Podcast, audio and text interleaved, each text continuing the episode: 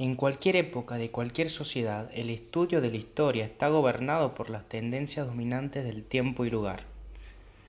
El mundo actual vive bajo el dominio de dos sistemas institucionales, uno el tecnológico-económico, como el sistema industrial, y el otro político, como es el sistema que llamamos democracia, como abreviatura de gobierno representativo parlamentario, responsable de un Estado nacional independiente soberano. Estos sistemas institucionales ofrecen soluciones provisionales a los problemas de la sociedad humana. Ambos sistemas institucionales fueron el resultado del poder creador que fue fraguado en los procesos históricos que le precedieron. El sistema tecnológico industrial y el Estado nacional son dos instituciones heredadas, que reflejan el dominio que todavía ejercen sobre nuestras imaginaciones actuales y no hay página de historiadores que no resalten su influencia. El sistema industrial representa un aspecto humano en la división del trabajo y uno no humano en la aplicación del pensamiento científico y tecnológico al contexto social y medioambiental del hombre. La teoría y la práctica del sistema occidental en el último siglo reflejan esas características del sistema industrial. En cuanto a los estados nacionales, salvo los recalcitrantes, comenzaron a sentir esa falta de autosuficiencia en el plano político y se vieron dispuestos a acomodar su independencia soberana a procedimientos internacionales, como puede ser la OEA, Naciones Unidas, la Unión Europea, etc. Todo ello indica que los historiadores no pueden desprender sus pensamientos y sentimientos del contorno en el que viven, por lo tanto la concepción de actividad de los historiadores corre en el paralelo con su contexto físico geográfico, medioambiental, etc., y humano, político, económico, tecnológico, ideológico, etc. Los estudios históricos, al reflejar sobre el conjunto de la sociedad en tiempos pasados, pretenden enseñar a comprender las claves que están detrás de los acontecimientos, las instituciones y los procesos históricos. Por lo tanto, tiene un alto poder formativo para los futuros ciudadanos. Al examinar los problemas de la sociedad de otros tiempos, la historia ayuda a comprender la complejidad de cualquier acontecimiento, de cualquier fenómeno, de cualquier proceso social, político, económico y jurídico. Analizando las causas y consecuencias, la historia debe servir para comprender críticamente la propia identidad y poder contextualizarla en un mundo amplio. El conocimiento histórico debe comprender la historia general y la historia nacional, porque sólo es posible comprender esta última dentro de la primera.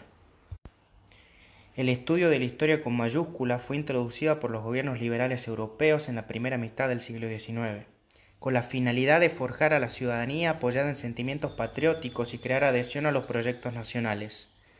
Las burguesías triunfantes del siglo XIX vieron en la historia un excelente medio para crear conciencia y asentar la estabilidad social de los estados, Así se generaron visiones de la historia cuyo objetivo fundamental era la transmisión de una idea histórica colectiva como nación, la historia al servicio de los nuevos estados y como forjadora de ciudadanos nacionales.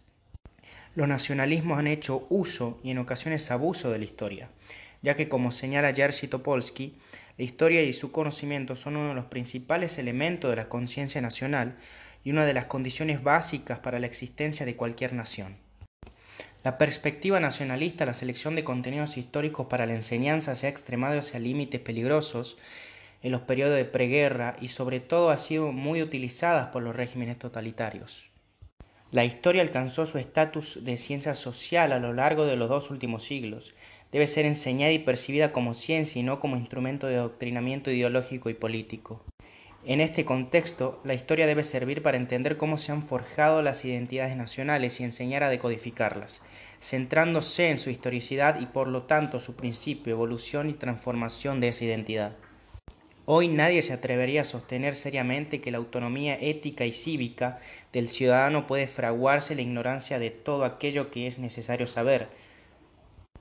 Fernando Sabater se preguntaba ¿Cómo van a transmitirse los valores morales y ciudadanos sin recurrir a informaciones históricas, sin darse cuenta de las leyes vigentes del sistema de gobierno establecido, sin hablar y entender otras culturas y países o emplear algunas nociones de información filosófica y sin haber decodificado la magia de la tecnología? O lo contrario, ¿cómo puede instruirse a alguien en el conocimiento científico sin tener en cuenta los valores tan humanos como la curiosidad, la exactitud o el deseo de alcanzar la verdad? El conocimiento de la historia es cada vez más necesario para formar personas con criterios y con una visión lo más profunda posible sobre un mundo desboscado y lleno de incertidumbres. La historia tiene un gran poder formativo en la educación y como disciplina científica es un tipo de conocimiento de gran poder formativo y también educativo. Y lo tiene por ser un medio válido para aprender a realizar análisis sociales en el sentido amplio, permite estructurar todas las demás disciplinas sociales y hacer posible incorporar muchas situaciones didácticas para trabajar las diversas habilidades intelectuales y potenciar el desarrollo personal.